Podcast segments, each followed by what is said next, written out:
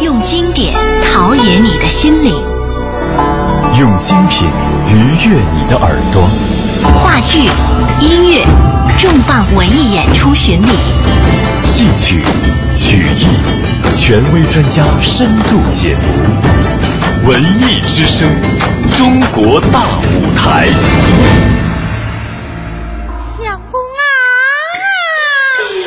唱念做打，手眼身法，步步香韵悠扬。玉宗父不见了。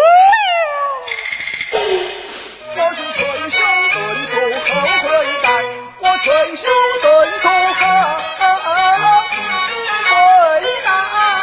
二十二个剧种，三十多位演员，梅花绽放，春满剧坛。中央人民广播电台《中国大舞台》为您播出第二十七届中国戏剧梅花奖优秀竞演剧目集锦。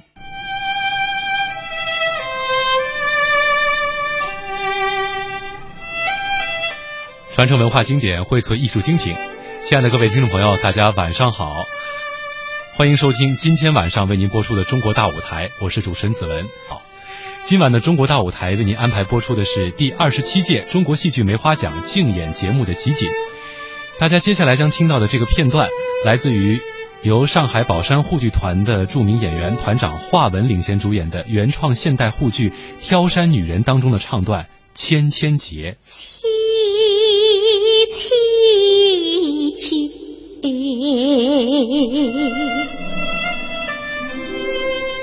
凄凄凄，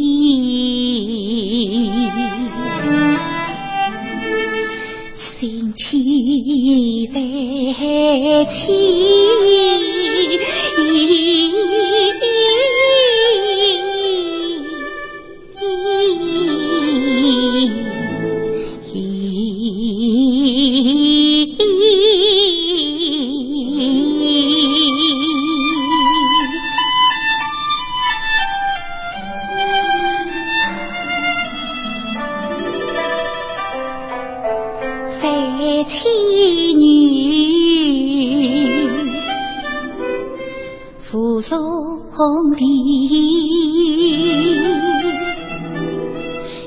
有结心结。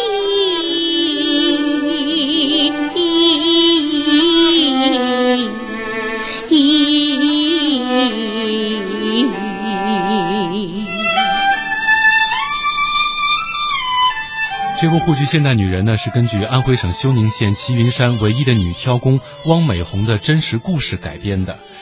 呃，今天呢，和我们一起在直播间做客的还有另外两位嘉宾，一位是中国戏剧家协会的副秘书长崔伟，另外一位呢，就是在《挑山女人》当中扮演女主角王美红的二度梅得主，上海宝山沪剧团的团长华文。首先欢迎华团长做客我们的这个直播间哈。呃，我想问问啊，就是当初《挑山女人》的这个故事呢，是您说主要是由于呃，二零一一年那一篇报道，嗯就是挑起能挑起山的是母亲的肩这样一篇报道，说的是汪美红的一个故事。这篇报道当时给您一种怎样震撼，促使您要创作这样一部沪剧来讲述她的故事给更多人听？其实，呃，在那个时候吧，我记得，因为当初有几件比较闻名全国的几几件事情，也是在报道，就是说，呃，小月月被撵事件，不知道您听说没有？就是说，就是小孩子给车压了，然后没人去扶他救他，嗯还有包括什么医院把当活的把活的孩子当死婴扔掉啊，等等一些报道。令我非常的瞠目结舌，我当时就想，哎呀，我说我们中国人怎么能这样子？呃，然后随后我就看到了这么一篇能挑起山的是母亲的肩这样一篇报道。我后来我就我就说我我跟我的很多朋友说，我说我们中国人没那么坏啊，我们中国人有非常非常好的人，就像那个汪美红。然后我就越说越来劲，然后我就拿着报纸对我的创作团队，呃，编剧、导演、作曲等等，我我们有一个很好的我的一些合作伙伴、创作团队吧，我们就开始谈。我说，哎，我说我我特别想弄这么一个戏。我说我们中国人不是现在我说那个不太好的一些事情太多了。我说我都觉得。不能理解，然后需要有点正能量对我说能看到能看到这样的一篇报道，我说嗯我们能不能去先去拜访一下，嗯去看看。我说金山那个女挑夫最后一最后一位女挑夫，我说他是怎么能十七年风雨无阻的去做这么一件事情？到底他是一一一一件。就说是是一个什么样的故事？我说我我们不能光光看报道，但这个报道给了我，就是我就觉得，因为当初是有那些不太好的一些报道，让我就觉得心里面一直很不舒服。这种对比给了对，然后就是看到这样篇报道以后，然后我就有有这样的一种触动，有这样的一种萌发，有这样的一种想法。其实子文，你刚才说震撼，真正的震撼是我当我看到故事当中的原型人物汪美红的这个刹那间，嗯对我来说的震撼是很大的，完全颠覆了我之前从网络里面、从报道上看到的对这个女人的一种印象。嗯因为呃，看报道知道这个女人很不幸，年轻守寡，呃，抚养三个孩子，然后她去选择了一个男人都望而却步的一项工作，就是挑挑夫，夫嗯一挑就是十七年，风雨无阻，最后她把一对龙凤胎双双的挑进了大学，就这么一个故事。那么，首先我是觉得这个人肯定就是一个非常不幸的女人，嗯而且我觉得很压抑，嗯很不幸，起码她营养不良，她那么那么苦，又没什么吃的。哎，我那天我第一眼看见他的时候，他正好是从山上挑山下来嗯，汗津津的，然后身上是很脏，但是他的脸啊通红通红的，发散着光，嗯皮肤很黑，但是在阳光下非常的光鲜。有一种生命的力量在那里。对我，我他就哎呦，也是一个就是声音也特别好听，快人快语的。他说：“哎呀，就欢迎就是没有这种，不是我印象当中的是一个特别压抑的、特别不幸的、特别弱的这么一个女的。就是生活的磨难没有给她打上那对种残那种而且伤害原型烙印，相反她自己很坚强。对，原原型汪美红，而且她嗯真的是年轻时肯定长得很漂亮，嗯现在还有这个她的影子。嗯长得很洋气的，很漂亮，而且声音也很好听，还而且很能说。然后谈啊，有越越说下去吧，我就越觉得这个震撼就是一步一步就慢慢慢慢的，我就觉得我我第一次跟他见面，大概一个小时左右的说话吧，我我喉咙啊就嗯哽过哽痛过好几次，我就想哭，因为我一点没感觉在他身上看到所谓的不幸。嗯。他给我的感觉，他觉得很正常啊，他觉得我是个妈妈，嗯。他说哪个妈妈会抛弃自己的孩子？但是他说我一个人，我又不能去外出打工，然后三个那么一个一个五六岁，一个两三岁，两个两三岁，我我怎么抛得下他们呢？我经常是挑着他们，但就是箩筐里面挑着两个孩子到田头去干活。然后他说实在是养不活，没办法，然后只有这个挑山工，我我只要保证每天能够走来回走三四次，我这就能有几块钱，然后我就能养活这三个孩子，然后我又能亲自，嗯呃，照顾他们，亲自教育他们。因为这个汪美红她自己是个高中生，嗯她不同的是不是旧社会没有文化的，就很苦的，像祥林嫂啊什么的，不是这样子。她是个新时代的，是一个有文化、有有知识的一个女性。然后，呃，她当然她非常的好强，嗯她性格上非常非常的坚毅，她就说觉得很正常。然后就这一点吧，特别触动我。嗯。我们现在很多人嗯。碰到一些不顺心的事情啊，碰到一些不愉快的事情啊，他就会去抱怨，嗯。他就会就觉得，哎呀，我因为父母没钱啊，又没有后台啊，那么因为上司不欣但是赏我。汪当时汪汪伟红他不会抱怨没有，，他反而不抱怨很坚强。他觉得很正常，他嗯觉得说我的苦日子已经基本上都过得差不多了，他说接下来就是自己可以改变好日子了，对。嗯。然后就说我就用我自己的力量，用我自己的辛苦去养活我自己的孩子。嗯，哎啊，华老师，听说这次采风的时候，您先后其实去了两次，而且有一次您坚持要跟着汪美红去爬一次山，走这么一趟，为什么？嗯，其实爬了不止一次。爬了不止第一一次。对，第一次就是还没有完全决决定要搞这个作品的时候，我就特别好奇，我说嗯美红，我一定要跟你上一次山。他说华老师你受不了的，我说我受不了也得受，我说我以后演你的话，我我得感受一下这个嗯三千七百个台阶。我们是怎么？我我得去走一走，嗯然后就是第一次他挑着大概一百五六十斤的两个煤气罐，嗯的的重量的担子，嗯我是空着身体的，我穿了个大棉袄，因为是冬天。然后大概走到三分之一的时候吧，我其实根本就走不动了，因为那个山路它还不是那么好走的，非常的陡峭的，很陡的，跨一步都很累的。我们嗯平时真的是。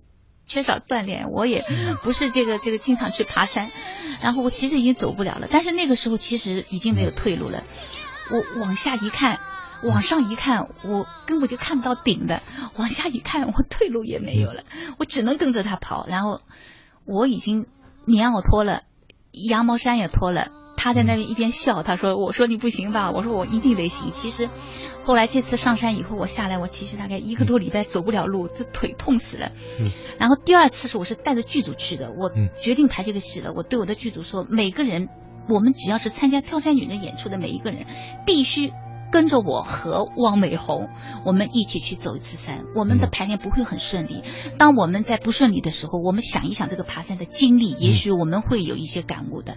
嗯所以其实我觉得。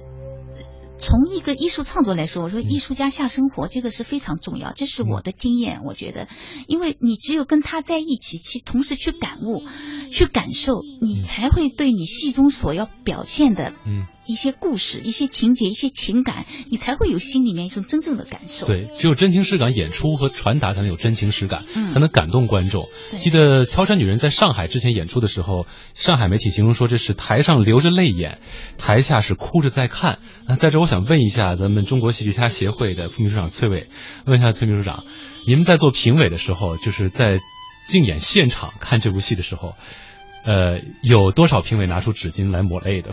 应该这样说，嗯。呃，就是华文老师的这个戏呢，几乎所有的评委都不是看过一遍，嗯，也不是看过两遍，起码呢都在三遍以上。三遍以上。按理说，那评委应该呢是相对冷静的，对，但是那天在广州演出的时候呢，出现了一个非常感动人心的，嗯。就是场面，就是剧场中很多观众，他们也不熟悉沪剧，也未必熟悉这个剧中这样的一个人的真实的原型，嗯但是呢，不论是观众还是评委，都非常非常感动，特别是演出结束以后，大家都是流着泪在兴奋的鼓掌，嗯，泪呢是感动，兴奋呢是激动。嗯。实际这也突出了一点，就是说呢，华文老师这出戏从上海嗯。走向全国，走向赛场，突出了一点，也就是我们戏文艺的生命是什么。首先呢，不仅仅说是艺术上的实力，嗯更重要的呢是艺术家对生活的态度。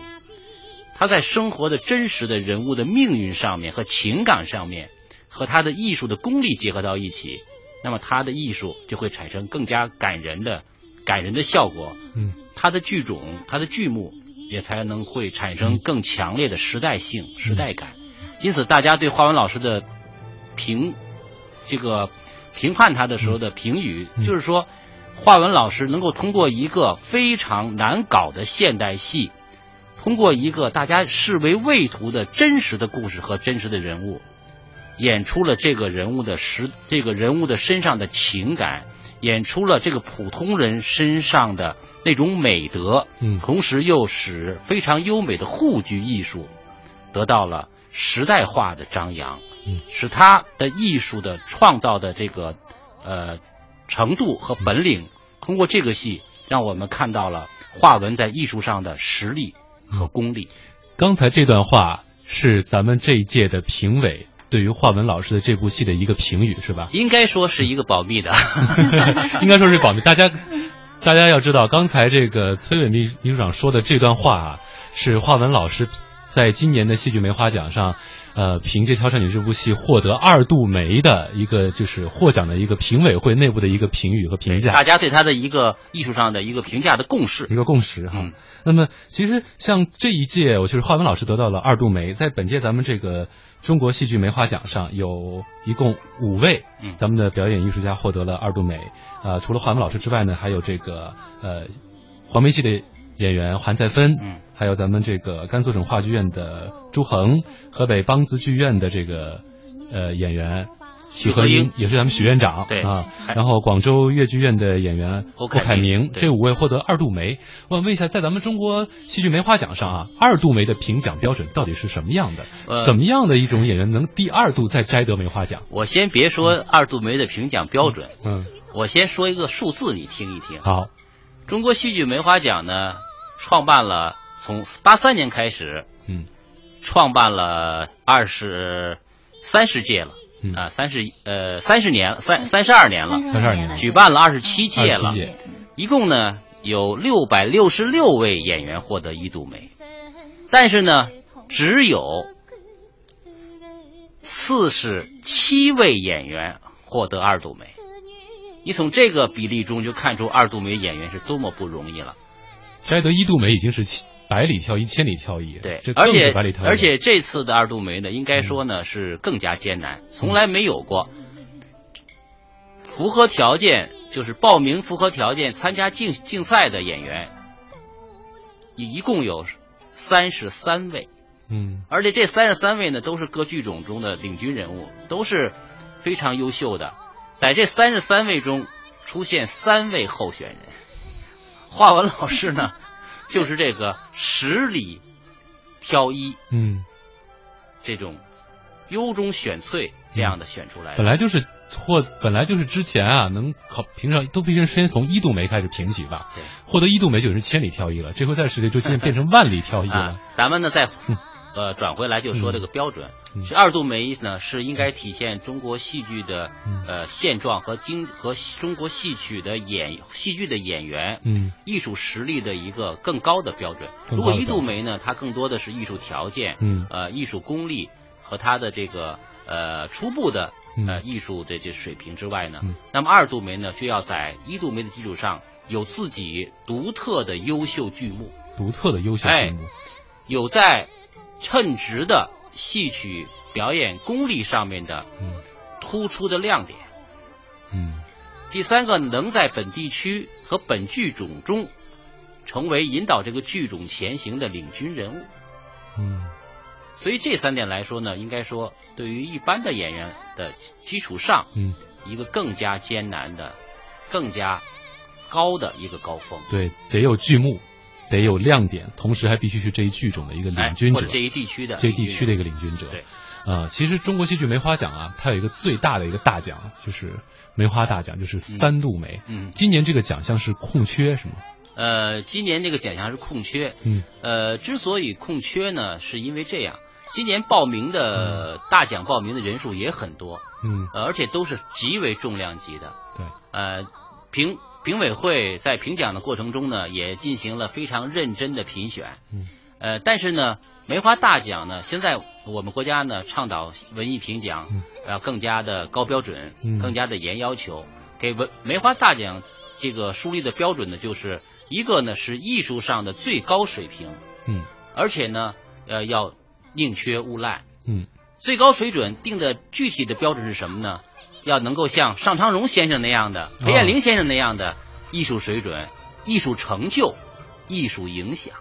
嗯。因此呢，在今年的评选中呢，呃，评委也非进行了非常认真的评选，但是最后呢，所有报的这个演员的这个最后得票的那种选呃，基本上他们嗯。评价呢都很接近，就没有谁特别特别的凸显。嗯，没有特别出类拔萃啊，因此呢，所以呢，按照这个国家所呃强调的这样的一个艺术评选评选标准，嗯和制定的这样的一个艺术标准的标杆儿，嗯，因今年呢是暂时空缺的。虽然是暂时空缺，有些小遗憾，但是至少我觉得，呃，从这样一个结果来看，我们保证了梅花奖它的真正的一个含金量呃，纯粹度。，对，实际上嗯。我觉得梅花奖之所以有威信，嗯。不仅仅说呢，它能够鼓励啊戏曲演员继续奋斗在这样一个贫瘠的土地上和比较贫困的这个生活中，更重要的是呢，它弘扬了我们中国戏曲的最高的嗯，一种精神一种精神。和。一种中国戏曲那种博大精深的那种艺术水准。嗯，其实说到中国戏剧梅花奖啊，大家可能呃，一些不熟悉的朋友不知道哈，中国戏剧梅花奖它真的和一般比如说这个其他的一些行业评奖，它可能交一个片段不一样，那真的是每天晚上或者说一天里几场，所有的这个参加参加竞演的演员和他的团队在一起，完完整整的把一出剧目呈现在所有评委面前。所有评委基本上就是三十多场或者四十多多部戏，从头到尾要看完，看完之后认真的要有一个评议出来，而这个对评委来说，这个很辛苦。对演员来说压力很大，但是我觉得对于观众来说是非常非常幸福的一件事情。我们今年的这个二十七届中国戏剧梅花奖是在绍兴和广州两个地方进行了两轮的这个竞演剧目的竞演。呃，我们先来听听我们的同事宇飞，他在绍兴采访了几位观看绍剧观众他们的一些反馈。请问您这个是要给一会儿演员献花吗？对对对，啊，是要给哪位演员献花？那个史静静吧。史静嗯，能说说为什么要给他献花吗？因为他做的很好吧。我们是他的粉丝吧，哦，挺喜欢看他这个戏少剧的。平时经常，平常经常去看的。我去去年还是前年看了两年吧，他做的很好的，就是我们绍兴人的风采吧。他这个。您平常唱吗？他也喜欢唱的。我们这农村里没有这个机会吧？谁给没有人拉皮任务吧？您就是本地人。我是本地人。嗯。土生土长的绍兴人，很喜欢这些。哎，听戏，小的时候我做过戏的。哦，也做过除了除了这个绍剧，其他的戏还会关注吗？会会粤戏吧，也会唱的。粤剧，嗯。您为什么要带孩子来听戏吗？熏陶一下嘛，这是我们传统的艺术，我个人也很喜欢，我们弟弟也很喜欢，所以我们一起过来看一下。戏曲的话有很多，呃，我觉得非常优秀的东西，比如说它的唱词啊、音乐啊啊这些，包括乐队的演奏，这些幕后的啊。都非常值得来一看，非常的好。绍剧的话又是我们绍兴的嘛，地方戏，必须要支持一下。这个票是自己买的吗？呃，我是会员，呃，票是领的，啊，有一些有一些票嘛是买的，京剧的票是买的。哦。啊。还会听什么戏？除了绍剧、京剧。京剧、昆剧，还有一些其他的一些地方戏，不是很呃以前没听过，了解一下。我我们很喜欢。好，那我能问问孩子吗？呃，能跟阿姨说说你上几年级了，叫什么名字吗？我我叫张徐静，我我上三年级。上三年级了，第几次来听戏？到现场？我也说不清楚了，有已经有很多很多次了。哇，那么多次了！你从几岁开始？嗯，就是从好像一二年级开始我就开始听。老老老爸每次都带我到上音大剧院来看看演出。你喜欢吗？喜欢听戏吗？呃，有些喜欢，比如说武打、武打京剧之类的。听到有这么小的观众热爱戏曲啊，我坐在我身边两位嘉宾都有些激动和高兴。呃，其实我们也听得出来，孩子啊，他可能就是对于戏曲，他更多是一种了解和接触，喜欢一些场面热闹的东西哈。咱们这一次的这个中国戏剧梅花奖，我想问一下这个崔秘书长，他在今年的。竞演环节有哪些特点是与以往完全不同的？呃，首先呢，我觉得今年的这个评选标准呢，除了更加严格、呃更加高标准之外呢，嗯，还有一点就是更加强调剧目的关注现实的这种社会性，嗯，哎，还有一个呢，就是戏曲传承和发展的这样的一种独特性。嗯，你比如像华文老师的这个《挑山女人》，嗯，就可以说不仅仅华文老师的艺术表演。具有很高的艺术水平，很强的感染力。它这个剧目本身呢，也可以体现了我们戏剧工作者近些年来对生活的关注，嗯，对生活中普通人的关注。用经典陶冶你的心灵，用精品愉悦你的耳朵。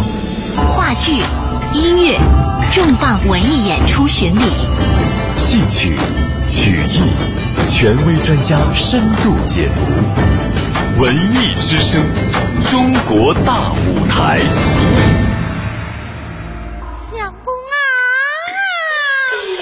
唱念做打，手眼身法，步步腔韵悠扬。玉宗父不见了。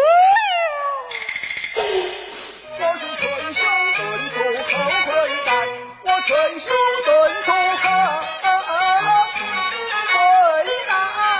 二十二个剧种，三十多位演员，梅花绽放，春满剧坛。中央人民广播电台《中国大舞台》为您播出第二十七届中国戏剧梅花奖优秀竞演剧目集锦。欢迎继续收听《中国大舞台》，我是主持人子文。今天做客直播间的两位嘉宾，一位是中国戏剧家协会副秘书长崔伟，另外一位是二度梅得主、上海宝山沪剧团团长华文。今年呢，整个党和国家对这个传统戏曲特别特别重视。呃，虽然呢，在以往呢，我们的戏曲呢，可能生存的环境相对来说困难一点，嗯，但是呢，现在这这样的一个大好形势下，中国戏剧梅花奖理应给戏剧人撑腰打气，嗯，给他们对于艺术的追求和这种事业的这种信心，呃，增加一种助力。因此呢，我们在这次呢，在剧种上，在艺术形式上，在地域上，嗯，等于呢和和以往的这个梅花奖来比呢，小剧种，呃，基层剧团非常多。对。华文老师本身他们剧团也是可以说是这次参赛中的一个唯一的一个县剧团，我不知道区剧团。全国有没有就是下到那么那么？那么小那么小级别的一个剧团了。对，嗯，区剧团，区剧团。你别看区剧团，区剧团能出这么大的二度梅啊，嗯。说明我们戏曲家真的实力非常非常不一般。嗯，而且我知道，就华文老师的宝山沪剧团啊，人口这人员编制才十四个人，正式编制十四个，十四个人、啊，一呃除了正式编制之外，其他的一共有多少人？呃，整支队伍其实挑山女人剧组，我只能说剧组是六十个人。六十个人。啊、然后因为我们还还没有乐队，我们是用伴奏带演出的。哎呀我们有自己的演乐队。我们在这次之前的上一次中国戏剧节苏州，嗯，呃，华文老师的这个戏呢，也中国戏剧节对进入了中国戏剧节，在苏州那个开明大剧院开明，大剧院对、嗯演出的。当时啊就特别特别感动。当时不仅仅这戏感动嗯人，就感觉到他们这种基层剧团的这种追求太感动人了。十几个演员，他们所有的东西都是精打细算，但是他提供给你的艺术的感染力却是非常非常大。嗯，说明了一点什么？哎呀，真是说，还是说要在生活中开掘艺术的那种感人的力量。开掘一种感人的力量。对，另外呢，在艺术的新的剧目的艺术创造中，焕发演员的创造的能力。嗯其实这部戏对于华文来老师来说，不仅是唤起了创作的一种冲动，激发了这种创作的那种那种调动了各方面的能力哈，同时这给您带来一种完全不同的一种表演体验。呃，您自己也说这部戏呃在演的时候有点压抑，但是似乎很奇怪，觉得这种舞台上的这种呈现的感觉，自己似乎也还挺能够享受的。为什么会这样？我呢，其实是八六年获得第一次梅花奖，一直到今年获那个二度梅呢，基本上是呃将近三十年，二十九等于呃那个就是三十年，虚年龄就是三十年，呃。其实整个过程，我说是梅花奖陪伴我走过了三十年的舞台生涯，然后这个过程当中，其中的这种艰辛啊，也许不比汪美红十七年挑山嗯。小。某种程度上说，嗯，从精神上，呃，也是其实我们也走过了一个，起码是我吧，也走过了一个，呃，沮丧，嗯，那个彷徨、迷茫，然后再站起来，然后再去做，然后咬着牙的再一步一步的做，一天一天的过，一个一个戏的演，一天一天的这么熬着过，也是经过了这么一个过程。所以，呃，虽然说我跟汪美红，我是城市一个城市女性，城市里长大的。一个女性，汪美红是山里的一个山里女人，女人，也许我们的生活环境完全是不一样的，但是我们走过的心路历程，也许是很近很近的，是非常相似的。嗯，演员有的时候就是说，他能把他如果说把自己的对生活、对情感、对人生的一些感悟运用到你的人物当中去，运用到你的角角色当中去，我觉得这个过程就是一个非常享受的一个过程。嗯，呃，并不是说我有汪美红一样的经历，我没有这样的经历，但是从心理来说，从精神上来说，我也走过了一条非常不容易的挑山之路。嗯我们的团也是，所以我后来我我笑话跟我们的团里的同事说，我说啊，我说那么多年吃的苦没有白吃啊，没想到三十年以后有一出挑山女人在等着我们。对，而且《挑山女人》当中这个唱段也是很好的印证了华文老师和他团队所走过这段路，就是风雨过后才是艳阳天。十七年，三个孩子生情，我又等够出十七年，随便苦辣多少片，每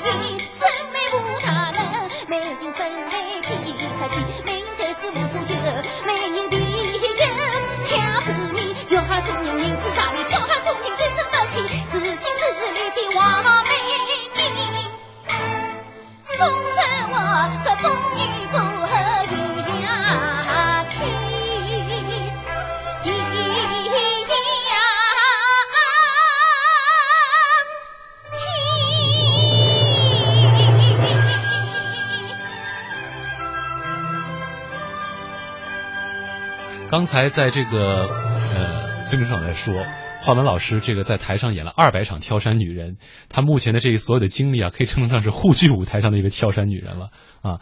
呃，其实这个这个评价不是一个开玩笑。嗯，华文老师在之前演有一年演出的时候，是突然间把腰扭了，是吧？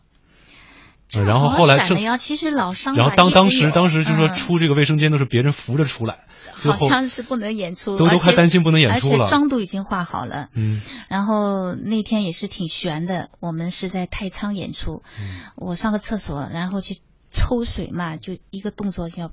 全部都根本就动不了，因为我腰腰腰椎啊、颈椎啊都不好，本身老伤就一直在，肋骨还断了两根，都到现在都没接上。哎然后反正这一块都不是很好，然后就是嗯很糟糕，然后就是好像要退票，因为根本动不了，一点都动不了，身体根本就转没办法转。然后后来有一个演员说，本地正好是太仓本地有一个演员，就是戏里面演我婆婆的录音，她是太仓籍的演员。他说我们有一个民间的有一个特别棒的一个针灸的一个中医，然后就。马上派车去把他弄过来，还真有点有两下子的，然后呃，马上就打打针吧，打针啊什么的，呃，缓解了一下。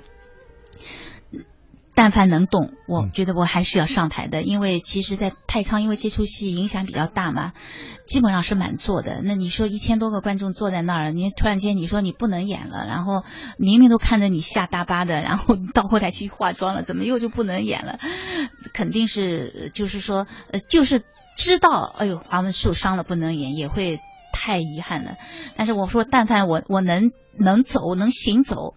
呃，好的也不是武打戏，只要能行走，我我我就我我就上台，然后这场戏简直是痛不欲生，因为突然间有一个要坐下的动作嘛，我忘了，一下子坐到地上以后根本就站不起来，然后戏里面还得必须要让我就是马上蹭一下要站起来，那简直就不是人挨的日子。反正但是但是怎么说呢？因为演员吧，其实也不是说就我有这样的经历，我相信很多演员都有这样的经历，呃，而且不少，真的是不少这样的经历。我觉得一个这也是一种。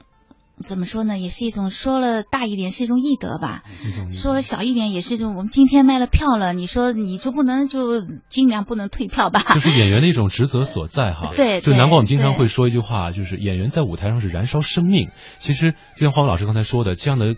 像他这样的这种经历，很多演员都有。咱们这次中国戏剧梅花奖在这个两地竞演的时候，很多演员也是这样，是带着伤病坚持在台上完成演出的，是吧？对，实际上呢，在戏曲界有一个说法叫“戏比天大”，对啊，救场如救火。对，这个真的不是一个就是说呃说的呃非常的夸张的话，很多演员都这么做的。第一个，很多经常说演员没有病的权利。你说你谁能人吃五谷杂粮，谁能不生病？但是真是说有的病了，卖了票了，演员在舞台上的那种毅力，可常人不能想象的。甚至有的演员今天要欢欢笑笑的演一出喜剧，家里有亲人故去，嗯，他也要经常的强饮欢笑，要把这个院团都有这样的这个戏演完。嗯，还有的演员就真正的倒在台上的也有，也有。嗯，这次咱们有几位演员也很辛苦。第一个，你看韩再芬老师。他本身做了很大的手术，三个月之前刚做。嗯，你想想牺牲体力，他很瘦了，已经很瘦弱了。我们一再就是在关心他，你到底行不行？不行唱戏是个很费体力的活啊，唱戏比打篮球还还累啊。我这场演出就是广州的那场演出，我们是两点钟开始走台嗯。的，三点钟就演幺妹的，演我女儿的，也是个非常重要的那个角色，我的学生，嗯。突然晕过去了。啊。幸亏我这次比较有经验，我把保健医生我、嗯。我带着的，我带刘医生刘佳熙医生非常非非常棒的一个医生。抢救过来的，要不就是我们到四五点钟的时候还不知道他能不能演。嗯，这真的。次就是重庆的那个无锡，重庆川剧院的无锡小姑娘，二十多岁，呃，也是身体非常不好，这演出之前尿血。啊，当时大家都为他担心，说你那么年轻，你要是身体实在不行，咱们就不能说生命是最重要，的。非得要拼。但是孩子们还是拼，完了下来以后啊，浑身的淋漓大汗。还有呢，就是呃，在广州片的时候，呃，西安秦秦腔剧院的这个张涛涛演演曹植急性的，盲肠炎急性盲肠炎，嗯就是不能做，没做手术，就为了这个这个演出，简直没第二场演完就快虚脱了。最后回到后台以后，他的爱人也在场，就给他吃巧克力啊什么的，坚持下来。演完以后，就一到后台，谢幕都站不起来了。后来我们去看他，他就脱下戏衣以后，他这个阑尾这儿都已经黑了。我们说你现在不要什么都不要想，赶快就去治病动手术。但是作为演员来说，他放不下呀，因为能够有这个参赛的机会，谁也想有一个好的结果。真的是拼了命在演出哈。对，大家现在听到的这段音响是刚才我们这个崔伟副秘书长提到的川剧演员吴曦他唱的《灰蓝记》的一个片段。这是这段录音是正式竞演的这个片段，对就在他竞演之前彩排的时候，对已经是都已经是病到尿血的一对种状态。对，不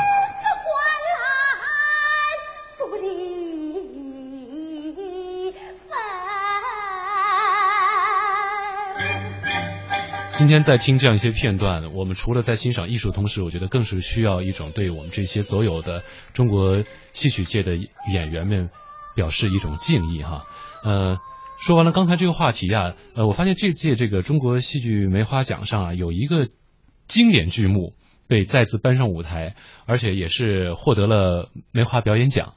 呃，特别有意思的是，这个这个剧目呢。呃，在很多的剧种当中都有过他的表现，这就是著名的《宇宙风》梅兰芳大师的代表作啊，京剧演过，然后后来呢，他被这个汉剧大师呃陈伯华改成了汉剧，之后呢，豫剧大师陈素贞又把它改成了豫剧，而且加入了很多水漂亮的这个水袖的一个表表现。这三这三位成为这个三宇宙三峰之后，像那个越剧啊、河北梆子呀、川剧啊、秦腔啊、徽剧啊，都表演过宇宙风。再说想问一个就是呃偏点学术的问题啊，问一下崔崔副秘书长，为什么大家那么偏爱宇宙风？就就因为梅兰芳大师演了吗？就因为三位大师演了之后，大家就觉得这是好戏，还是因为别的？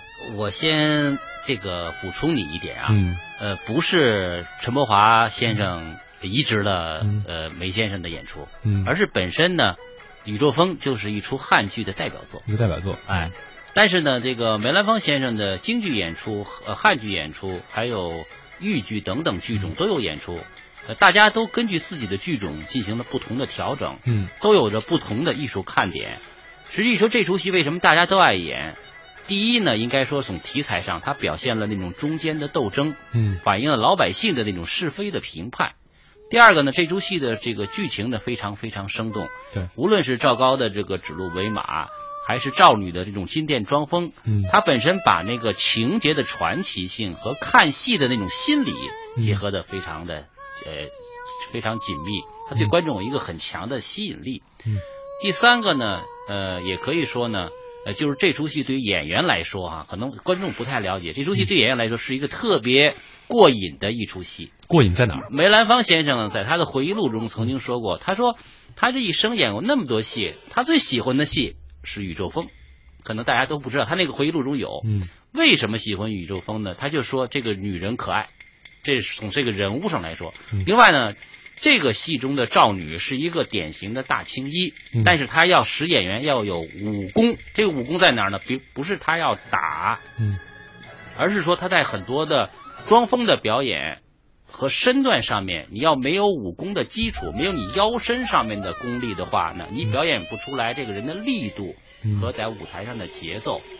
就是他要有这个呃武术的呃，就是武生的一些功底在里面，不是武生，就武戏的武戏的功底，同时他又在舞台上很多水表是舞蹈的一些东西。对对对，嗯而且他又有装疯，嗯啊，凡是装疯的东西呢，都是夸张的东西。但是戏曲中的很多装疯也好，呃，这些动作性很大的也好，它比生活美。装疯是不美的，嗯但是戏曲包括风、醉、醉都不喝醉。都是最不美的东西。嗯但是戏曲中呢，都是表现的最美的。宇宙风的赵女的风和这个 《贵妃醉酒》当中的醉。哎梅兰芳大师是把这个美都演出来，同时其他的几位这个戏曲大师也是把这种美给演绎出来了。对，你看，如果说梅兰芳大师的那个赵女呢，是一种很深邃、很端庄的表演，那么陈伯华的女士的那个这个他的赵女呢，嗯。就是应该有着那种汉地女子的那种直爽，嗯。呃，和那种泼辣。嗯。那比如像陈素贞大师呢，她本身是一个豫剧的一种、嗯。一个很重要的一个流派的创始人，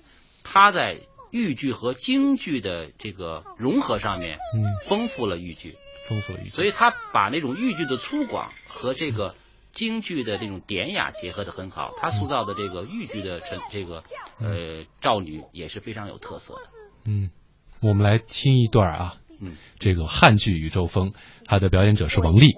吞吞吐吐，神色惊慌。哦吼吼，明白了。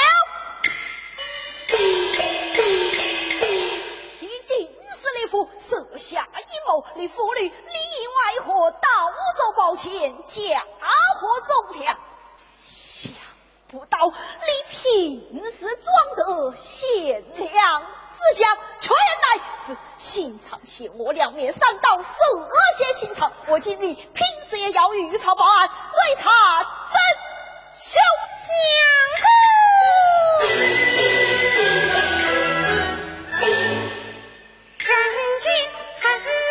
乃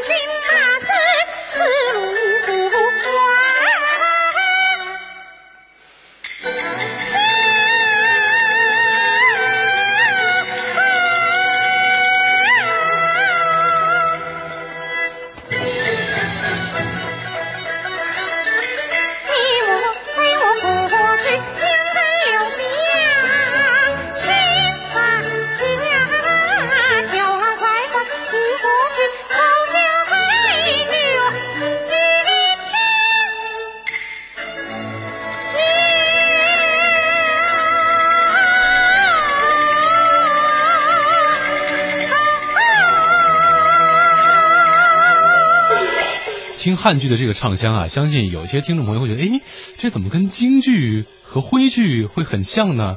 这个问题我们请这个崔福秘书给大家解释一下，对。为什么我们国家的很多的这个戏曲和剧种，它听起来会有这么相近的这些声腔？呃，中国戏曲呢，它在音乐上呢，主要分这么两大类，嗯。一类呢就是曲牌体，嗯。像昆曲啊这些曲牌；另外一种呢就是板腔体。板腔体，板腔体它本身的唱腔呢，呃，应该说呢是在这个呃它的一这个越剧的这个这个容量，嗯呃和这个越剧的上下句的排比上面呢，应该说呢是比较固定的，比较固定的哎，像。呃京剧也好，汉剧也好，嗯。包括徽剧也好，实际呢它都是皮黄系统的，皮黄腔，哎，皮黄腔。嗯。呃，另外还有一点就是说，呃，也可以说到是这次嗯。梅花奖的一度梅的一个很重要特点，嗯。就是八零后的演员嗯。成为了一个非常大的一个参演主体。嗯。你比如汉剧的王丽，嗯，比如刚才我们说到的这个。呃，就是川呃川剧的无锡。无锡，嗯，比如像这个呃广东粤越剧的非吴非凡凡、鸳鸯剑的那个女哎主角。等等等等，很多很多演员都是八零后，嗯。但是呢，他们的实力不可小觑。你比如这个王丽，她是一个演的是一个宇宙风，按理说是一个传统经典剧目的再整理、再创造，但是呢，她却让观众对她非常的非常的呃关注。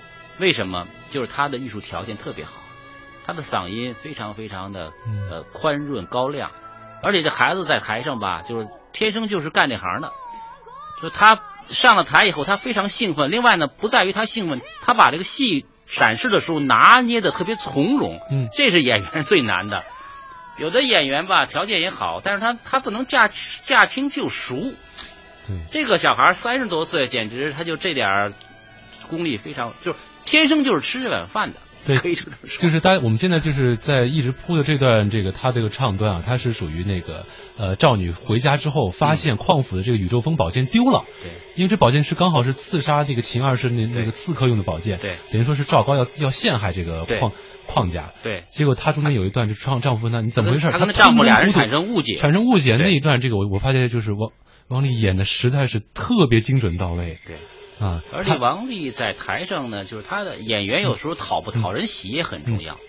她的整个的舞台的形象也好，就是演唱跟观众的交流也好，都比较恰到好处。都恰到好处。嗯其实说到这个戏曲啊，往往我们会说到这个四功五法，嗯啊，这样呃，唱念做打、手眼身法步，嗯啊，呃，像这个像焕文老师刚才说，他那演挑山女人吧，嗯好歹是一个偏文一点的戏，没有过多的打戏，但是。像咱们这次这个竞演当中，这个鸳鸯剑越剧，广东越剧鸳鸯剑，吴非凡，嗯。那他在台上更多的这简直是把戏剧演员的各个方面的这个基本功都全展示了。对，他中间有武打的场面，有有这刀马旦的这个过程，中间还有他要演这个这个花旦的这个彩敲那个敲功，还有反串，还有反串，对，还有很就是各个方面就是一个全方位的一个展示，对，这也是他这次能够获奖的一个原因吧，就是比较全面的一个这个戏曲功底的一个展现。非凡呢，应该说是一个广东越剧很优秀的演员，嗯。而且广东越剧很有特色，就是广东越剧师徒关系吧。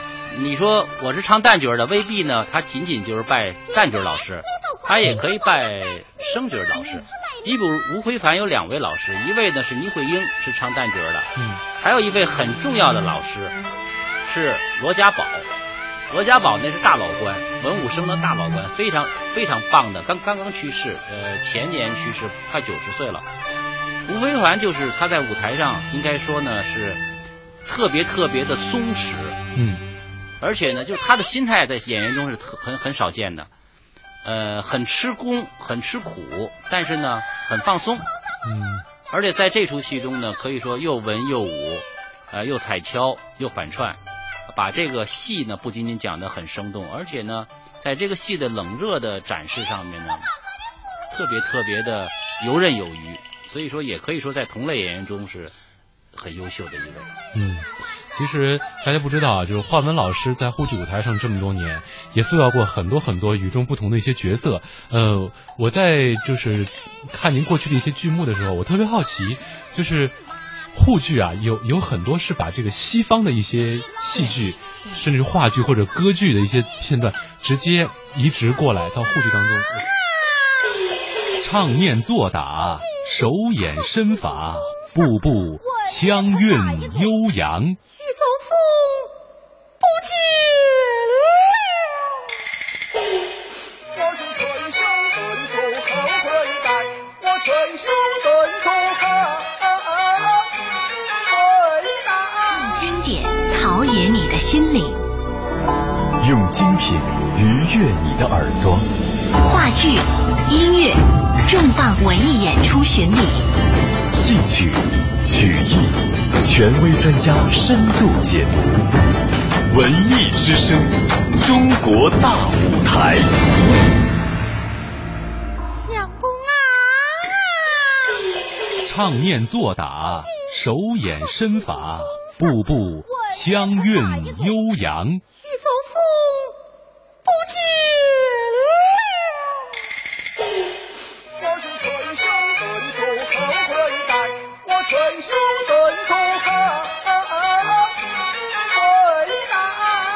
二十二个剧种，三十多位演员，梅花绽放，春满剧坛。中央人民广播电台《中国大舞台》为您播出第二十七届中国戏剧梅花奖优秀竞演剧目集锦。咱们沪剧有很多这样的一些现代戏的一些尝试和或者说西方剧的一个移植，这到底是呃一种大咱们沪剧人的大胆创新呢，还是说咱们沪剧本身它就有一种一定的国际性和它一种时代性在里面，它可以做这样的一种移植和改编？应该说呢，沪剧这个剧种它本身很年轻，它不像刚才秘书长说的、崔秘说的那个呃韩剧啊，包括金昆啊，完它属于非常渊源的的，那箱底很厚。但是沪剧的历史是很短的，也就两百年左右吧。嗯，那个新新一百两百年不到。然后原来是申曲嘛，对慢慢慢慢对对，发展瘫黄从瘫瘫黄到瘫申曲然后再到沪剧，再到沪剧。呃，至今也就这么短的一个历史，然后就说，所以呢，就是说，呃，可吃的箱底啊，可依靠的箱，就箱底很薄。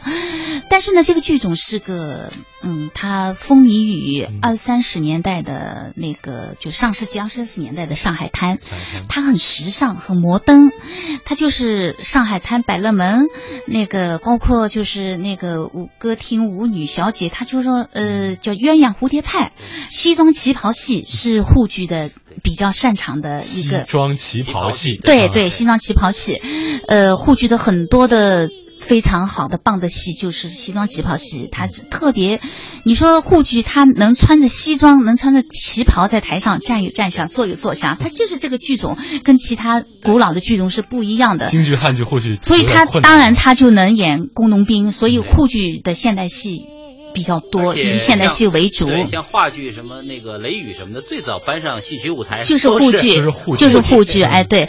然后呢，沪剧当然也可能也也能演外国戏。那么像《茶花女》呢，是我的先生，我的老师杨菲菲老师是著名沪剧表演艺术家杨派的创始人，杨菲菲老师的保留剧目。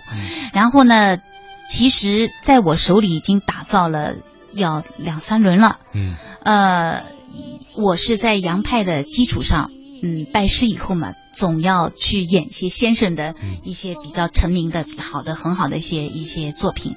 那么，其实呢，因为我呢是宝山沪剧团吸收吸收进来招进来的演员，但从我的嗓音条件来说呢，跟先生的嗓音条件距离还是很很远的，应该说。但是其实当初拜师的时候呢，我是很怵的，是我们区委那个是呃。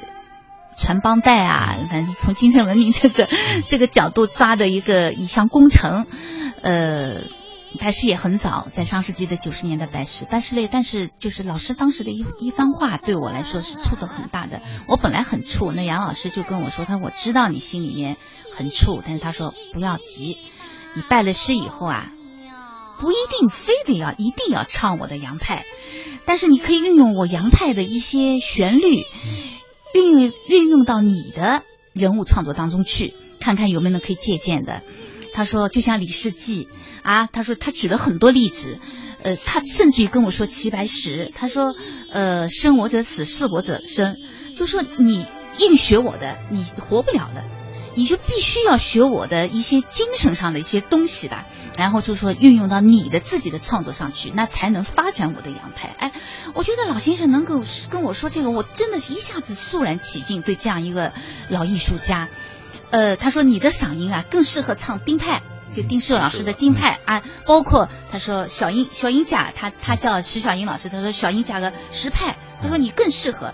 但是呢，他说你你的嗓子也有具备我的醇厚的那个那个东西的，他说你能不能挖掘一下？他说我们我们两个是有这样的缘分，哎，所以我觉得。有老师的这番话，我就不担心别人说你唱杨派，哎呀，华文的杨派根本不像的，我就不担心。恰恰是用我的比较一个明亮的一个嗓子去去唱老师的比较低缓的这样的一个旋律，哎，它又产生了另外一种艺术魅力。嗯，所以在这样的一种动机下、驱使下，我去复排了老师的《茶花女》。茶花女。然后现在的《茶花女》已经成为沪剧的，也是一个呃，根据像我们。著名的作曲家鲁金山老师说：“沪茶花女是沪剧的宝啊，就说是沪剧界的宝，也是沪剧粉丝们、呃票友们追崇的、学习的一一个剧目。对，而且呢，沪剧对于现代戏的贡献非常大，三大贡献嘛。第一个大贡献呢，你看最早的反映现实生活，他开了个风气之先。嗯。第二个解放后，如荡火种、红灯记原创都是沪剧，特别是第三个。挑山女人，挑山女人现在也有一些，哎，现在挑山女人很多地方剧都在演，都在演，而且成为大家的吃饭戏，所以应该说华文的老师呢也是贡献非常非常大。就像刚才华文老师也提到了，就是他在跟拜师的时候，曾经也也是在等于说，在老先生的这个基础之上，结合自己的特点，对唱腔啊各方面有一种全新的一种演绎，而且也是慢慢慢慢逐渐形成自己的艺术风格。高山女人里面都有洋派的，对，都有洋派的那这个那个元素元素在里面。嗯嗯我而且我我记得前一阵子我也是做了好好些个跟戏曲有关的一些节目哈，也是不同的像昆曲啊、京剧，几个几位这个。戏剧演员都跟我谈到，就是说，现在这些年轻戏剧员他们在创作的时候啊，在继承老先生东西的时候，很多会加入一些新的东西，甚至有时候，像我记得在那次做昆剧昆曲《红楼梦》的时候，他们说到，那个为了演贾宝玉的小生，他运用了小生的三种唱腔方式融合在当中，表现人物的一个性格和年龄的发展变化。像这样一种，是不是咱们现在整个戏剧舞台上慢慢慢慢的一种新的一种发展和变化的趋势，就是不再是固守一定的一个流派，而是更多的结合到戏曲本身和人物本身，对唱腔做一个新的改造，反而让唱腔既有原汁原味的东西，传统同时有一些新的艺术魅力在当中，其实啊，是没有你说那么复杂。也没那么复杂。其实道理特别简单，戏曲呢，它的真正的生命力在于传承。嗯，但是好的传承肯定是发展。发展，你再怎么传承，你再学别人，你也不是别人。嗯，你不可能跟别人一般一模一样。嗯还一个呢，你艺术到一定高度了，你肯定要拍一些新戏，嗯要塑造一些新的人物。那么这些人物呢，你可以用从行当、从流派出发，它是基本元素。但是新人物、新故事、新时代，那你肯定要根据自己的艺术条件和现代的这个呃观众的这种这种口味，嗯你肯定要一些新的创造。甚至我觉得流派它是我我觉得我个人的观点，我觉得流派是一种时代的产物。对，就是说从现在的这个我们进入现在这样的一个时代，我们这些戏曲演员，我觉得不要去一味的去单纯的去追求所谓的我们形成自己的流派的这样的一种创作态度去对待你的对你的舞台表现，你的唱腔表现。我说，我觉得更重要的是你如何把自己的要演绎的人物，他的准确度才是最重要的。那也可以说，你可以运用很多很多的流派，这是一种手段。对，而不是说我为了这个东西，我去我我去固定的这几个旋律，我去用于，比方说茶花女、跳山女人，我说这两个人物用一样的旋律去演唱，肯定是不合适的。一人一格，对一人一格哎，舞台上的形象一人一格。如果一个演员只会嗯啊、抓着自己的这个学习的流派不放，那你肯定没有创造力，你的艺术肯定不会有生命力，对。也不能说叫一个非常优秀的、有出息的一个演员。对，而且不同的剧种嘛，虽然说有的有的剧种属于大剧种，像金昆这一类的，有的就属于可能偏小，像像这个少少呃少剧啊、沪剧啊等等偏小，但它有自己独特的魅力。像这次咱们这个梅花奖的这个竞演剧目当中，像少剧《佘太君》，他的老旦就是有非常有特色哎呀，那个这个少剧啊，虽然是个现在说是个小剧种，嗯，但是它是个非常古老的剧种，而且是非常有感染力。嗯，你像那个石洁静是一个女演员，她本身呢现在在这次剧中呈现的是老旦，嗯，咱现在听的就是石洁静唱这个老旦哈，可是石洁静的老生、小生都非常好。嗯，少剧大班的那种高亢嘹亮，呃，他那种艺术上的那种感染力，就像那个绍兴人喝了老酒，嗯。啊、踩着那个船，船。啊、徜徉在那个湖面上的那种自、那种洒脱自如，他和杭州人不一样，他和宁波人也不一样，那就是绍兴这样的一个心胸很开阔、很洒脱的一种地域的文化的就是所以。南方地区虽然吴侬软语吧，但是人的性格当中啊，有一种刚毅和洒脱在里面。就像这个施洁净在接受媒体采访的时候，他也说，就是呃，很多戏曲当中都有老旦，但那种老旦嘛，都比较沉郁和柔婉，更多的是这种抒情。但是这个少剧老旦，他反而有一种刚毅在里面。哎，这种刚毅啊，刚好就是和这个《杨门女》当中佘太君他这种带兵打仗、统领三军那种那种气魄结合在一起，我原来很好的就说过一是少剧个表现出来。就是老旦的问题。老旦呢，他本身要有个老老年特点，嗯。但是好的艺术家绝不能仅仅演出这个生活中的自然人，嗯，那你这个老旦就是全是木气，你演佘太君合适吗？那肯定不是，那么就是这种佘太君那种生气，嗯，哎，生气，那种英气，他是老年人的生气和英气，那就是艺术了。嗯，我们来听一下啊。啊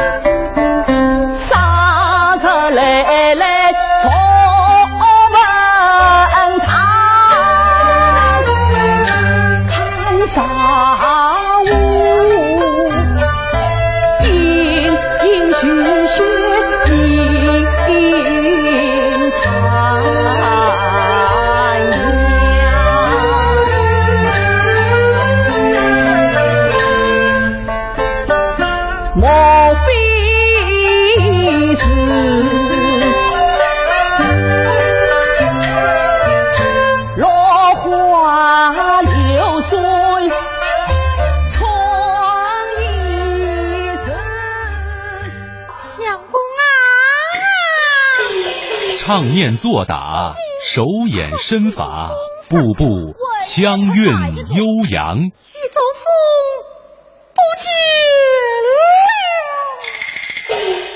我是春秋顿足后悔待，我春秋顿足后悔待。二十二个剧种，三十多位演员，梅花绽放，春满剧坛。中央人民广播电台《中国大舞台》为您播出第二十七届中国戏剧梅花奖优秀竞演剧目集锦。欢迎继续收听《中国大舞台》，我是主持人子文。今天做客直播间的两位嘉宾，一位是中国戏剧家协会副秘书长崔伟，另外一位是上海宝山沪剧团团长华文。呃，崔副秘书长，刚才听出来了吧？那个画片当中用的那段音乐是哪部戏的？呃，这应该是柳琴戏。对，柳柳琴戏《沂蒙情》哈，对，柳琴戏这部戏其实很有这个说头，因为它是咱们国家呃非遗的一个传统戏曲，对是这个山东临沂地区的一个地方小戏，对，嗯。而且柳琴戏呢，应该说是在江苏、嗯。呃山东、嗯。河南三地交界的地方的嗯。一个剧种。安徽、安徽、安徽徽、江江苏、山东，而且是江苏的北部，哎，这样的这个嗯。交界地方的一个戏，嗯。呃，而且在每个地方呢嗯，它它有不同的叫法。嗯。你比如在山东，它叫柳琴戏；嗯。它在安徽呢叫四周戏；它在江苏呢叫淮海戏。嗯。实际它是一样的一个一个一个呃剧种。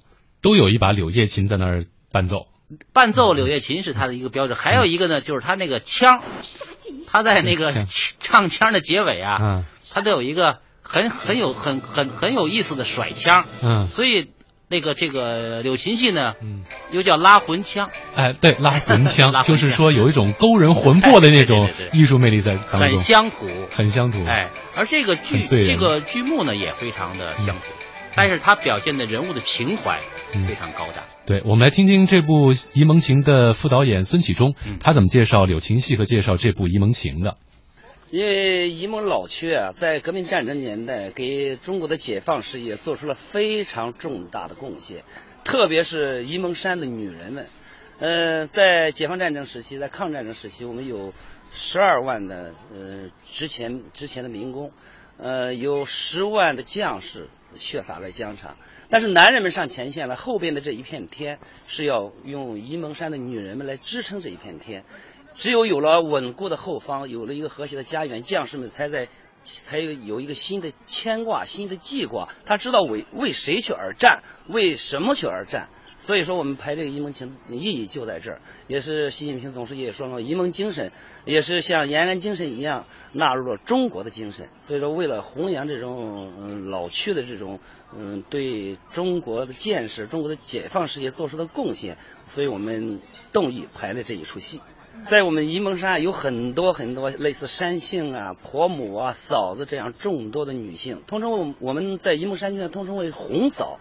呃，众多的红集集了众多的红嫂的原型，呃，他们一个一个的故事。啊，嫂子啊、婆母啊，他们三代人呃为中国的解放事业来做出贡献，呃，应该说是非常非常不容易的。那咱们这个这个柳琴戏哈，其实我也是第一次看，嗯可能很多朋友也不太了解，能不能给我们介绍介绍，包括它现在的这个发展？好的，呃，柳琴戏呢，发源于山东的临沂。临沂是发源地，也就是我们我们我们现在我们我们那个居住的沂蒙山区，就是临沂市，它发展已经有两百多年的历史。呃，像其他剧种一样，从一个很小的民间的曲种，慢慢慢慢随着吸收姊妹艺术的这种精髓，慢慢发展成为柳琴戏。柳琴戏前身呢，在解放以前，它不叫柳琴戏，叫拉魂腔。呃，因为它的唱腔非常委婉，非常优美，所以有拉人魂魄的这种魅力，所以说叫拉魂腔。呃，解放以后呢，咱们成立了咱们国营的剧团。把流散在社会上的老艺人啊，呃，老艺术家们集中起来，成立了临沂专区柳琴剧团。呃，为什么改名叫柳琴戏呢？我们的主奏乐器是柳叶琴，用主奏乐器的名字命名了我们这个剧种的名字，叫柳琴戏。呃，已有两百多年的历史了。嗯，现在也是国家级的非物质文化遗产。介绍的也是非常的详细哈。这部柳柳琴戏《沂蒙情》呢，说的就是沂蒙山下一家人两代红嫂舍小家顾大家，拥军之前的一个故事。中间的这个女主角山杏儿，因为她的这个丈夫满堂上前线，所以只能和一只大公鸡拜堂。结果呢，这个前线的将士回来要养伤，没有营养品怎么办？她只能忍痛把那个跟她拜堂那只大公鸡给宰了，来就是帮助伤员恢复啊。这是也是体现了一种这个拥军之前的一种爱国的一种情怀。其实也可以听得出，就是演在这段当中表现的一个人物的内心那种纠结的那种心情状态。这也是刘丽丽在有琴戏当中非常精彩的一段表现哈。呃，柳琴戏的演员，我想问一下这个崔永尚，在咱们国家目前的这个当中是人数算多吗？呃，柳琴戏主要是。你像就就柳琴戏这个剧种呢，它主要是分布在这个呃山东山东临沂这个附近，嗯、演员实际并不是很多，很少啊。你像刘丽丽呢，她这次在这个梅花奖中脱颖而出，实际也体现了梅花奖对基层演员、对小剧种的一种关注。嗯，而且她也是凭借这部戏曾经获得了这个文化表演奖。对对。嗯其实刚才在介绍当中，不知道大家有没有注意到，就是。这部戏的副导演孙铁东还介绍，就是他们现在是在整个柳琴戏的一个呃传承文化研究中心底下。咱们现在有很多的剧种，其实呃也是面临着一个发展的一个低谷期。但是这样的一个传统，在对戏曲来说，它需要一个传承和发展，也是要面临着很多的创新和一种向前的一个道路。呃，在这想问问一下，就是华文老师哈，对咱们沪剧，嗯。虽然历史不长，但是有很多的一些尝试和创新。现在各个地方剧种也在不断的脱颖而出。那么咱们沪剧在未来的这个发展和传承方面，有哪些路是您在您的设想当中，您觉得是可以去尝试去做的，让我们更多的能发挥自我造血的功能，而不是单单的在依赖这个单纯的依赖就是政府拨款来就扶贫。我觉得要分几个方面来说。第一件事情，我觉得一个剧种要要要传承、要发展下去的话，首先要解决的是人。沪剧现在面临的一个最大的问题是，从业人员越来越萎缩，人越来越少。呃。像我们宝山政府说，现在那个我们不缺钱啊，你你不像前几年才你们都那么苦，现在可以政府给钱啊，你你进人，可我到哪儿去招呀？现在上海的孩子连上海话都。讲的不咋地，对，很多上海孩子连上海话都讲不来。您说的沪剧院在招生都已经什么往江西啊，嗯，往山东啊去招那些孩子了。您说这点很重要。我们今天这个我们前面晚高峰，我主持那档节目，我们的话题就是说我们如何更好的保护方言哈。现在很多孩子连方言都不会说，其实你会发现，方孩子不会说方言，就意味着我们的戏曲的人才在大量的萎缩。对呀，嗯，所以这个我觉得真的是还是一条非常漫长的一条路。嗯如果说很多人连上海人都不会讲上海话，那你说这个沪剧怎么发展大去呢？接下去谁去谁来看？不能说这是一个江西籍的沪剧演员。对，你说对吧？所以我觉得这个人是一个非常大的问题，我一直是非常纠结。像我，嗯，就是二度梅比赛回来以后就大病了一场，大病了一场，我休息了大概一个月。嗯，我休息这一个月就全团休息一个月，没人演。除了我之外，嗯，我们以前我们陈部长、成都部长，上海宣传部的陈部长也说过，他说几几次会议上都说过，他说华文，你有没有李文、张文接着你去演《挑山女人》啊？这是个非常大的问题。我们这个情况我们特别了解，因为那个我我们还给华文说过，说你找一个 B 角啊，你不能这么演，他已经演二百场了，他那么忙，而且身体也不是很好。没有，而且呢，前不久我们去过宝山哈，对对。那个是那个区领导非常非常重视各种各样的条件要引进人才，对，但是呢，真正说还是挺难。还是挺难的。所以这件事情还真的是要从头抓，嗯。呃，从从一个大环境到我们的一个沪剧这个剧种，大环境，比方说对语言啊，现在呢慢慢慢慢，现在在开始在重视这个问题，政府也在重视这个问题，有一些什么沪语训练班啊，其实我觉得在沪语训练班的更多呀。既然戏曲当中的戏曲演员能说非常地道和纯正的这个方言的话，其实应该让孩子们在平时教育当中多接触地方的这种传统戏曲，对和这个戏剧。我们曾经也是经常会去，每年要有一，就是说一个比例的演出是要走进校园的，甚至于到小学。呃，我们也去很多小学的学校里面办一些沪剧的，就是一些短期的班训练班，也有一些苗子，但是这个当然是现在是在这么做，呃，但是真正的这个剧种要往一个更大的方向去发展的话，我觉得这个还是要大规模的，我觉得要有一定的规模的对，就说沪剧吧，就说起码是在上海要形成，就是说上海人必须得会，起码得会唱沪剧，起码得会听沪剧吧。就是你作为一个就是本地人，你至少要听得懂本地戏，还能上外还能向外地的朋友和外国的朋友能够介绍和解释本地戏。我在家里我就拒绝我我我坚决不让女儿讲普通话，然后我女儿年纪也不大，高中生，然后她上海话就讲的特别好，所以我说这个我如果说上海人从每个人做起，我们培养自己的孩子去讲上海话的话，那么我女儿或许不会唱，但她能听，她起码能听，她也能听得出哪个好哪个不好。将来他外地朋友来了，同学来对就说：“哎，你可以这点个就是很重要，他哪怕作为一个观众，我就觉得都是很重要。用经典陶冶你的心灵，用精品愉悦你的耳朵。话剧、音乐、重磅文艺演出巡礼，戏曲、曲艺，权威专家深度解读。文艺之声，中国大舞台。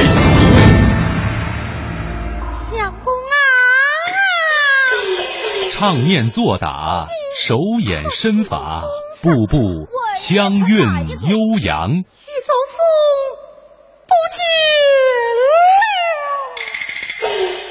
我我。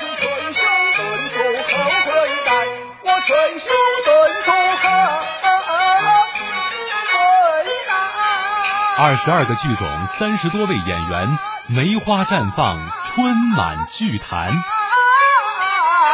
中央人民广播电台《中国大舞台》为您播出第二十七届中国戏剧梅花奖优秀竞演剧目集锦。上海上海人都听不来上海戏，那你说这个剧种怎么能发展呢？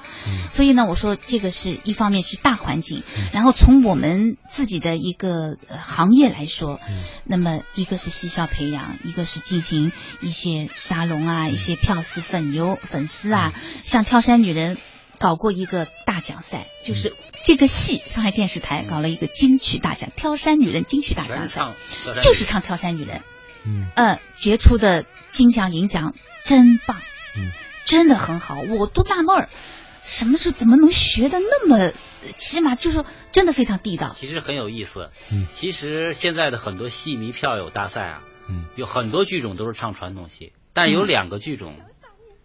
都是唱现代戏戏，唱新戏的。一个是就是他们这个沪剧，沪剧这个《挑战女人》，一个是河南的豫剧。河南豫剧很多那个票友唱现代戏，唱现代戏，唱现代戏，其实说明你那个现代戏确实能够赢得观众的喜欢。对，嗯，而且呢，你的社会影响应该是比较大。嗯，从创作这个角度上来说，我也觉得就是说，呃，因为剧种的。形式不一样，状况不一样。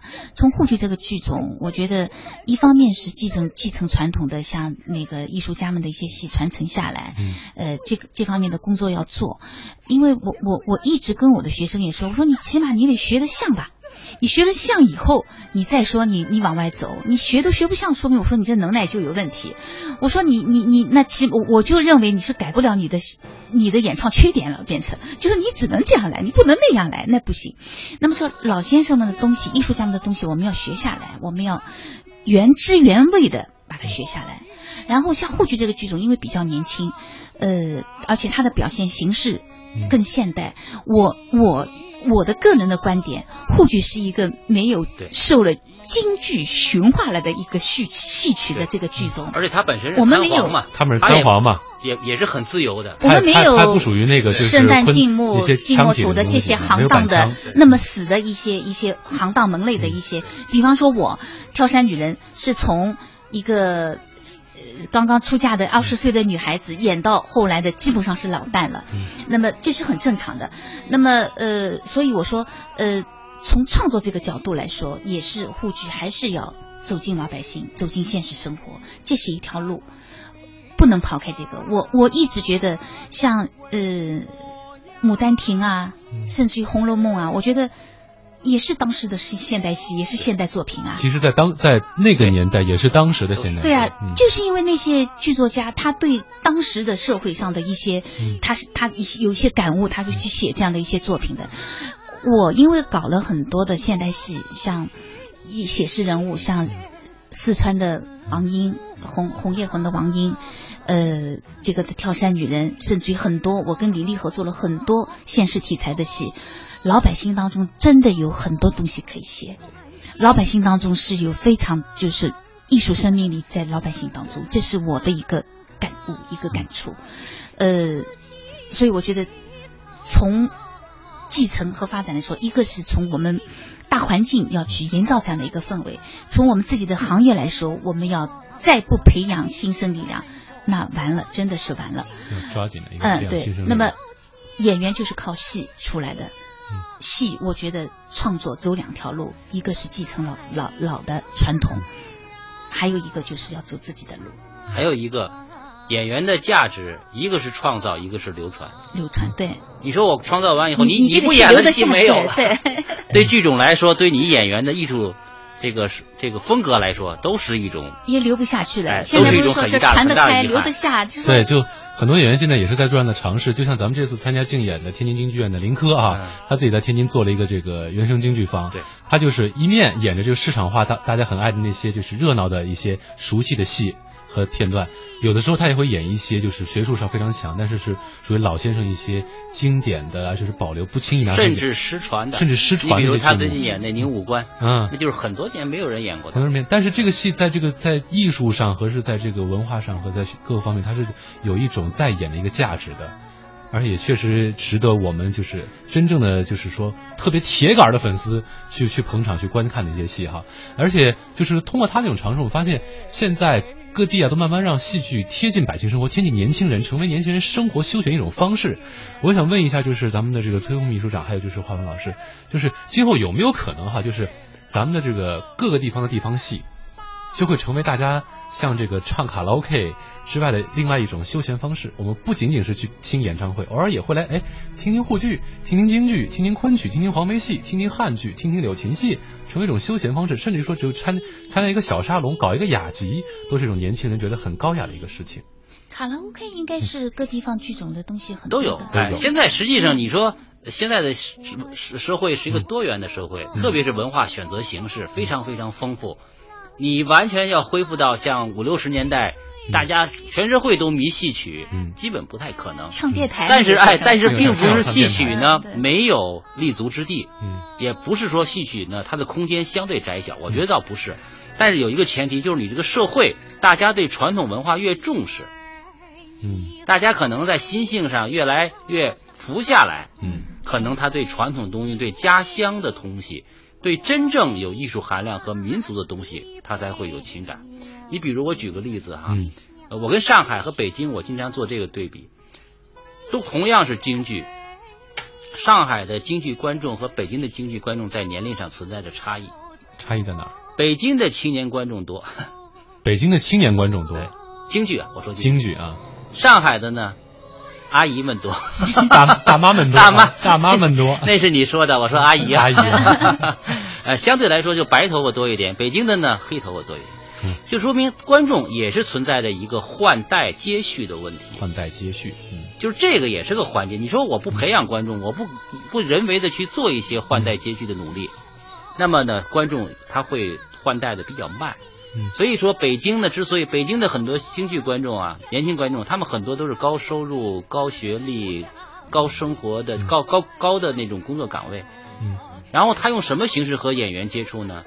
呃，一个呢是像微信呐、原来是像那种微博呀，他们成为一种在就是电子上面的一种好友，形成粉丝群了。粉丝群。平台上。还有一个呢，那些人呢，他们往往以欣赏京剧作为他紧张忙碌的现代生活的一种调剂，嗯，所以他对京剧的认认同标准比我们原来很多京剧观众还要追求京剧的本体和传统。培养雅兴，哎培养自己的。所以说，哎他对那个京剧的欣赏反而更骨子，嗯，而且他跟京剧演员的情感交流更亲如、更亲情，很有意思。所以我觉得，就要戏曲要发展，前景肯定是很美好的。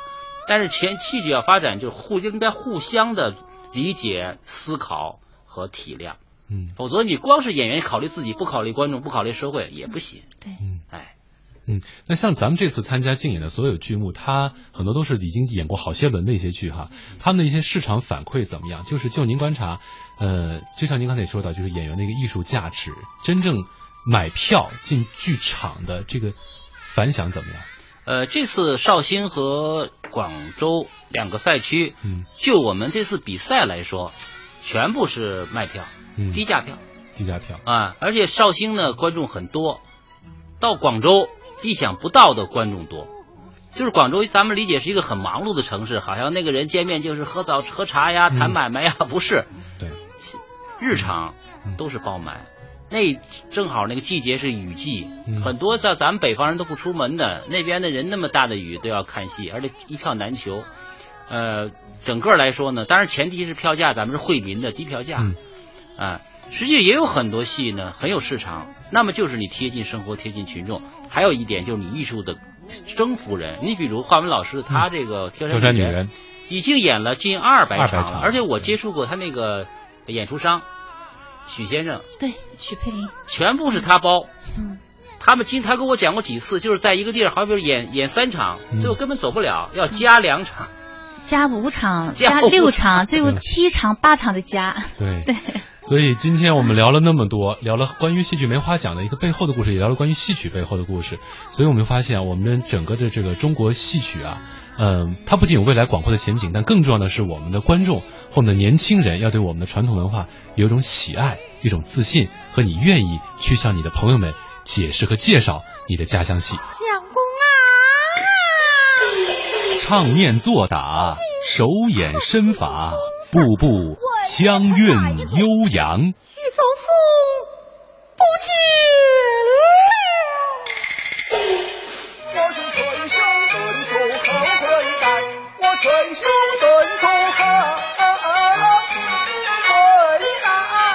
二十二个剧种，三十多位演员，梅花绽放，春满剧坛。中央人民广播电台《中国大舞台》为您播出。第二十七届中国戏剧梅花奖优秀竞演剧目集锦，欢迎继续收听《中国大舞台》。今晚为您播出的是第二十七届中国戏剧梅花奖竞演剧目集锦。接下来您将听到的片段是京剧《洛阳宫》，演唱者是天津京剧院的老生演员林科，也是今年一度梅的得奖者。呃，《洛阳宫》这部戏啊，讲述的是在唐贞观初年，太宗李世民。要将前隋洛阳宫赐给女儿做陪嫁，皇后呢竭力劝阻，然而李世民啊却把这个奢侈之举视为是芥蒂小事，不以为然。没办法，长孙皇后只得请自己的亲家公房玄龄丞相觐见。可是呢，这房丞相胆小怕事，在吃了一壶所谓的提神壮胆药之后啊，借着酒力慷慨激昂地批评了皇帝李世民。李世民为此感到惊讶，继而也为房玄龄的过激言辞恼火。但是看到房丞相如此醉态如泥，想了想自己和他在一起，他追随自己还有多年功劳，如今成了儿女亲家，哎呀，只得强压怒火，把房丞相关在宫里，促其反省。不料呢，经过这番折腾啊，这房丞相反而找到了失去的自我，决心以绝食做最后的死谏。长孙皇后劝解无效，只得自己带来饭菜，假称说这是皇帝赐的毒酒，骗他用餐。这房丞相一想，得赐死的话，好好用一顿吧。狂饮暴食之后，躺下等死。于是呢，长孙皇后假借这个房丞相醉酒之时，假设灵堂，以惊醒李世民。而皇帝李世民呢，也以为房丞相死了，感到很悔恨。谁知道这灵堂上的一阵哭声啊，把那假死的房丞相给吓醒了，也吵醒了。哎呀，从此以后啊，这段吵醒之后的这房丞相呢，就开始对这个呃皇帝啊做了一番掏心窝子的这个直谏。也通过这段直谏，李世民才知道自己错在哪儿，也愿意改过自新，并且赐房玄龄御酒一缸，免其进谏。接下来我们来听这一段洛阳宫的片段。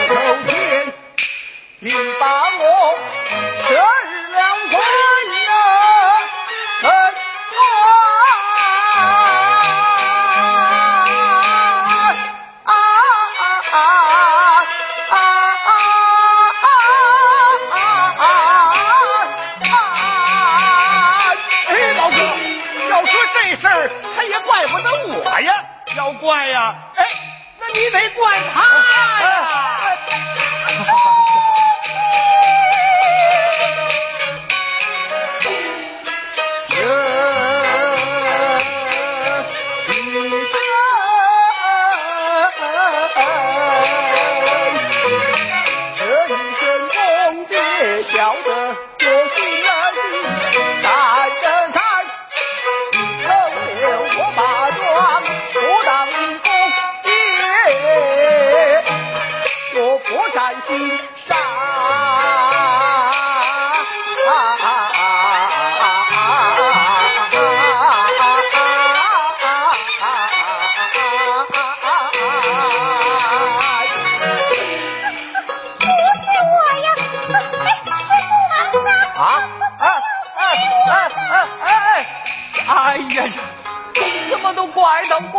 楼上来了？好好好，万岁！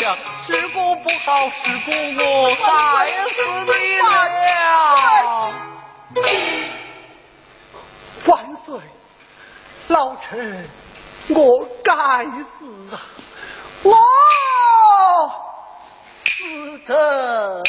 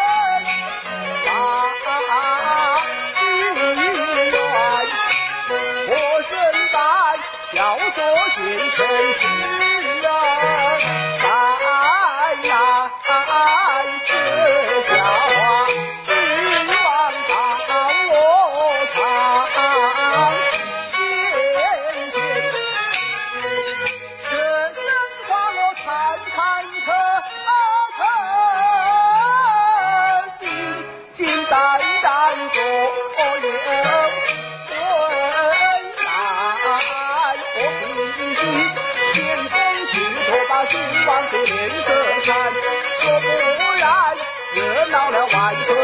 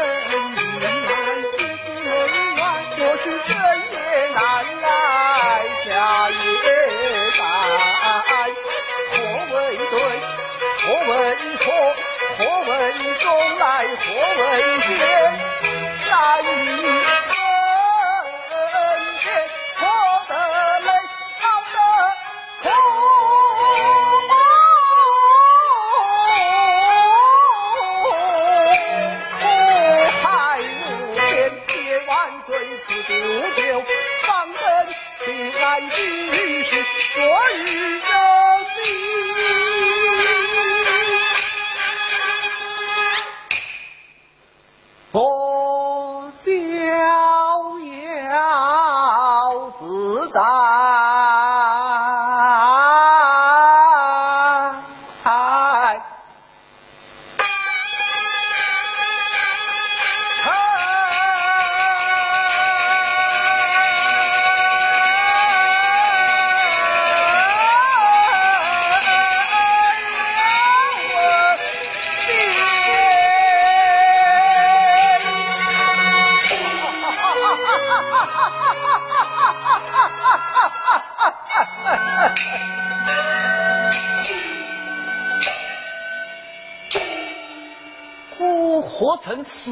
毒酒？哪有此事啊？万岁恕臣妾之罪。